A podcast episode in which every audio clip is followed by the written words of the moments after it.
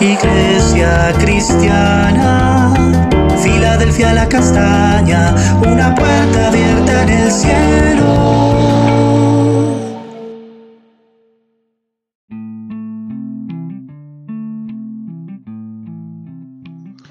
Amada Iglesia, Filadelfia la Castaña, Dios te bendiga en este día. Qué familia tan hermosa que tenemos. Este es el devocional, una puerta abierta en el cielo que el Señor ha regalado a nuestra hermosa congregación. Vamos a estudiar juntos, vamos a meditar en la palabra del Señor y continuamos Eclesiastés capítulo 8.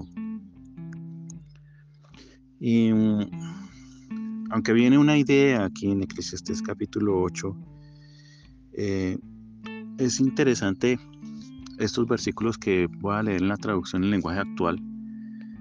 Dice en Eclesiastés 8:6 hasta el 8, leo.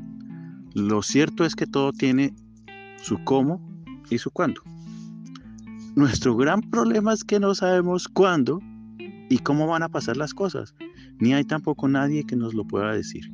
Nadie tiene tanto poder como para evitar la muerte y vivir para siempre. De la batalla entre la vida y la muerte nadie se libra, ni siquiera los malvados. Mira cómo todo vuelve otra vez sobre la idea, la idea que, que, habla de él acerca de la vanidad.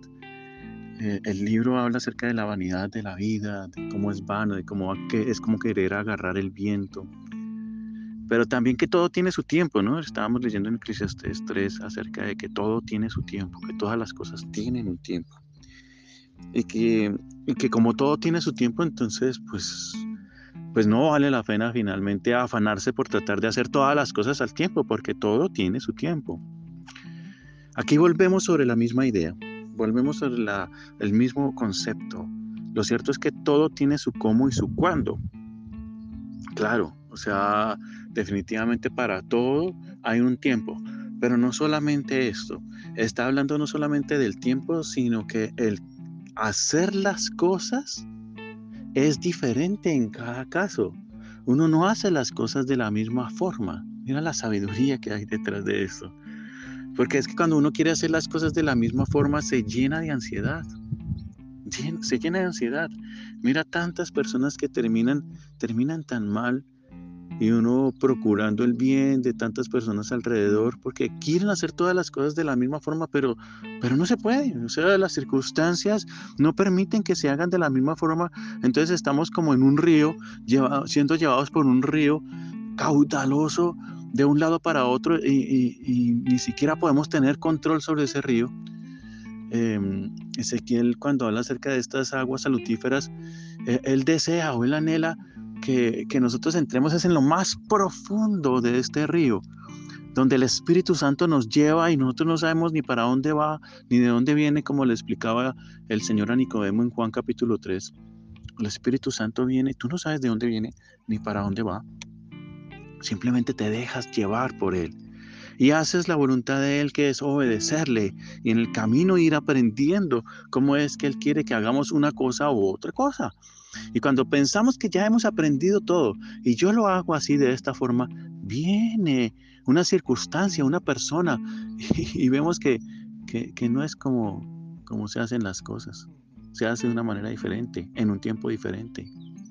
Ay, mi hermano, mi hermana que me escuchan en estos momentos. ¿Cuántos afanes nos hubiéramos podido evitar en esta vida si hubiéramos leído Eclesiastés hace cuánto? Desde jóvenes. Pero no es tarde, hay tiempo para cada cosa. Y entonces él entra en esta idea acerca de que, ah, hay tiempo y refuerza Eclesiastés capítulo 3. Y no solamente esto, sino que dice que cada cosa tiene una forma de hacerla diferente. Pero entonces dice, oye, es, es, vanidad intentar pensar en cómo van a suceder las cosas en el futuro, porque no sabemos, no sabemos qué es lo que viene para nosotros en el futuro. No hay nadie que nos lo pueda decir. Y entonces aquí, cuando tú profundizas en esta idea acerca de que no tienes nadie que te pueda decir cómo es el futuro, definitivamente tienes que pensar en la muerte. Nadie tiene control sobre la muerte. Nadie sabe cómo puede controlar la muerte, cómo tiene control sobre la muerte. Nadie lo sabe. Incluso las personas que pueden pensar que tienen control sobre la muerte, eh, como una persona que tiene, tiene el control sobre otra persona cuando está en la pena de muerte y, va a, pasar a otra persona en la pena de muerte. La otra persona no sabe cómo va a morir, no sabe exactamente cómo es que es su muerte. Y muchas personas piensan, bueno, hasta aquí de pronto, este es el momento indicado. De pronto ellos tienen más cercanía, como el, como el ladrón que murió junto al Señor Jesús, sabía que su muerte iba a llegar y le, pidió al Señor misericordia. Pero esto no es algo recurrente. No es que podamos nosotros pensar que efectivamente hay un control, hay, control sobre, sobre lo que pueda suceder. Nadie tiene tanto poder para saberlo y, tampoco tiene para, poder para evitar la muerte. Nadie tiene el poder para evitar la muerte. Y aquí definitivamente cuando profundizamos en la idea de que no tenemos control sobre la vida, sobre la muerte, que el único que tiene control sobre la vida y la muerte es Dios, es la conclusión a la que empezamos a, vislumbrar. Si hay alguien que tiene control sobre la vida y la muerte, ese es Dios. Y si alguien tiene control sobre la muerte y ese es Dios, ¿qué tenemos que hacer nosotros? Pues descansar en Él descansar en quien tiene el control sobre la vida y sobre la muerte, que es nuestro Dios, a quien tú y yo conocemos, de quien tú y yo somos hijos, hijos de Dios. Qué gran concepto, qué gran palabra. Y ahora, ¿cómo es que llegamos a tener la convicción de que somos hijos de Dios? Es porque el Espíritu Santo, que es quien quien nos quiere dentro de sus aguas, navegando, testifique a nuestro corazón, nos ilumine acerca de la verdad espiritual de la salvación y nos lleve en su camino. Un camino angosto, sí, pero llevado por el río del Espíritu en las manos de Dios, esculpidos en las manos de Dios.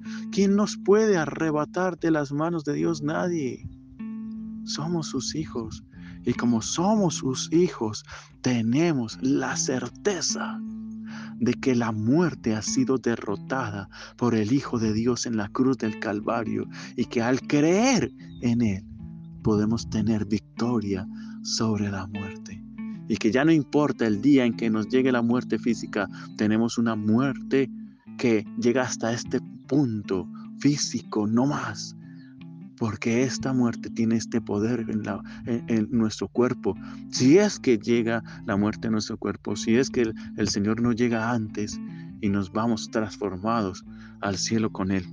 Pero si no es así, llega la muerte, nosotros sabemos que tenemos una vida eterna y por eso nos gozamos, le damos gloria al Señor, le decimos gracias Jesús por esta vida. Quien tiene poder para evitar la muerte, solo Cristo. Y cuando nosotros creemos en Él, obtenemos salvación del pecado y de la muerte, podemos descansar en sus promesas fieles y podemos descansar en Él. Mi amado, vamos a orar.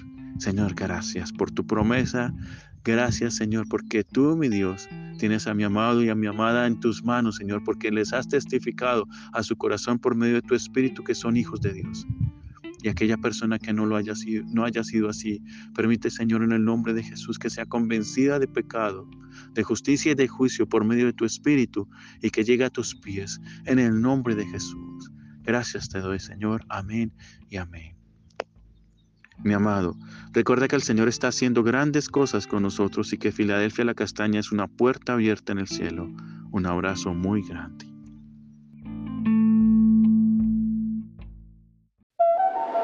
Iglesia cristiana, Filadelfia la Castaña, una puerta abierta en el cielo.